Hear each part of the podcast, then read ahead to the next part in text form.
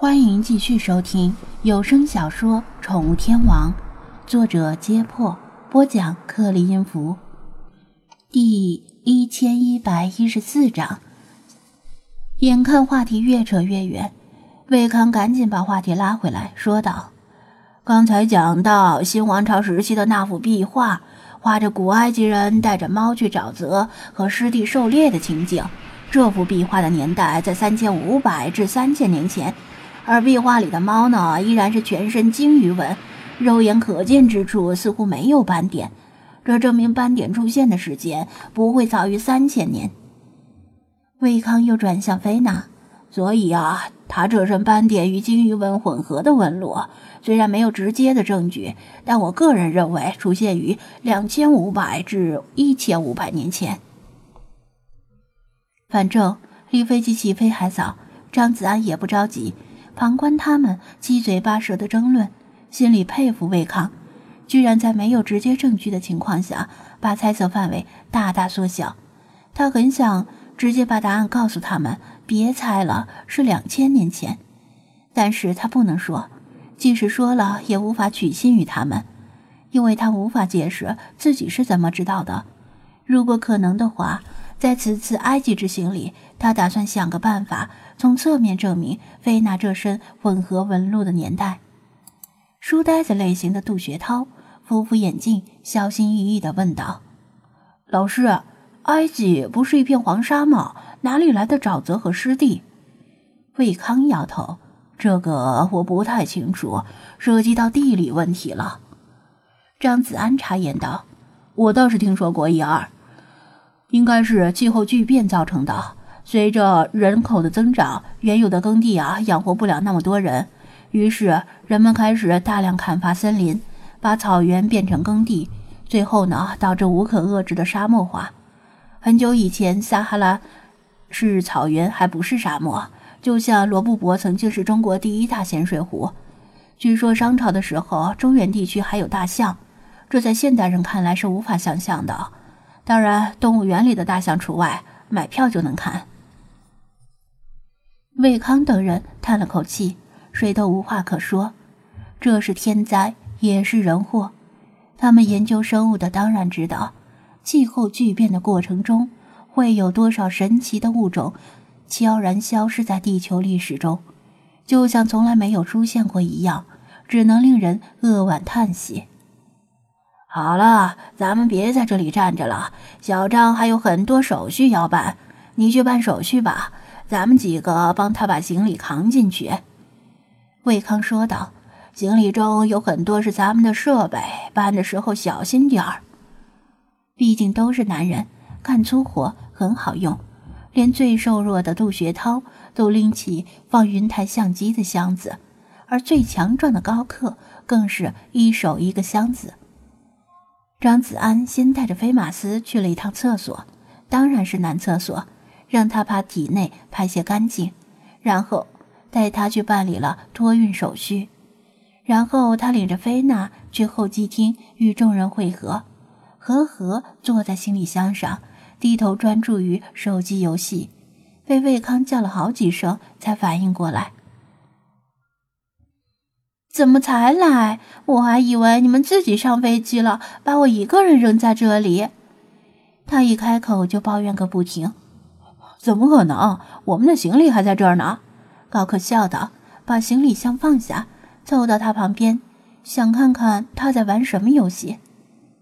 哎呀，这就是那只猫，好可爱。呵呵，注意到菲娜，熄灭手机屏幕，从行李箱上跳下来。伸手就想摸菲娜的头顶，别摸！张子安就头疼，这种一言不合就想摸陌生猫狗的人，要说他们心大还是怎样，真以为自己是所谓的亲猫体质，被咬了被挠了，怪谁？菲娜早已经抬起着猫爪，眼睛瞪得滚圆，威吓般的一声厉笑，作势要挠。呵呵，吓得赶紧收回了手。这猫好凶，不会是野猫吧？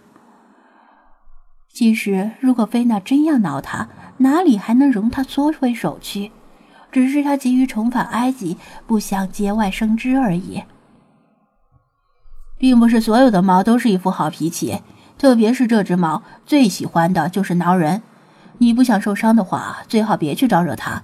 先说好，我可不负责赔钱，勿谓言之不预也。”张子安郑重警告道，呵呵撇撇嘴，真扫兴。对了，不是说那只影帝狗也要跟我们同行吗？它在哪儿？据说那只影帝狗的脾气很好，从不拒绝影迷的合影要求。他东张西望，却没有看到什么狗。菲马斯要走宠物托运，在飞行途中呢，会待在用来运送宠物的有氧箱里。你如果打算和他作伴，张子安止住话头，不想太过得罪他。我也挺想跟那只狗合影的，刚才给忘了。高克也惋惜的说道：“之前他们的注意力全放在菲娜身上。”而且菲马斯也很低调，光芒完全被菲娜奇特的毛色和斑纹所掩盖。维康及时插言道：“好了，合影等到了埃及再说不迟，到时候有的是时间。趁着飞机还没起飞，我先说一下抵达埃及之后的行程安排，否则啊，等上了飞机咱们再说这些，影响其他旅客。”众人安静下来，听着魏康的讲解。但不是每个人都听得很认真，比如和和就在低头玩手机，而高克在看他玩手机。其实行程安排已经提前定下来，但有时候计划赶不上变化，因此魏康再次强调一遍：按照计划，抵达埃及之后，第一天是自由活动，用来倒时差。从第二天开始，由魏康带着四位弟子拜访开罗的大学。与本地的生物系学者开会探讨家猫的演化过程，这个阶段将持续三天左右，具体视情况而定。只有在需要张子安携带菲娜出场的时候，他才参与会议，其他时候他可以自由活动。第五天，他们会请本地学者代为介绍靠谱的向导，并且租借越野车。全员进入野外考察阶段，只需时间待定。也就是说，张子安差不多有四五天的时间可以自由活动，令其他几个年轻人很是羡慕。需要强调的是，这只是预定安排，具体执行起来会灵活变通。魏康特别叮嘱张子安，让他尽量减少外出，毕竟。他自己一个人在埃及，人生地不熟，语言也不通，当地局势不稳，万一遇到麻烦就糟糕了。当然，维康更担心的是菲娜，因为张子安不给菲娜系上牵引绳，他怕菲娜跑丢了，那损失就太惨重了。张子安口头上满口答应，其实心里早开始盘算旅游路线了。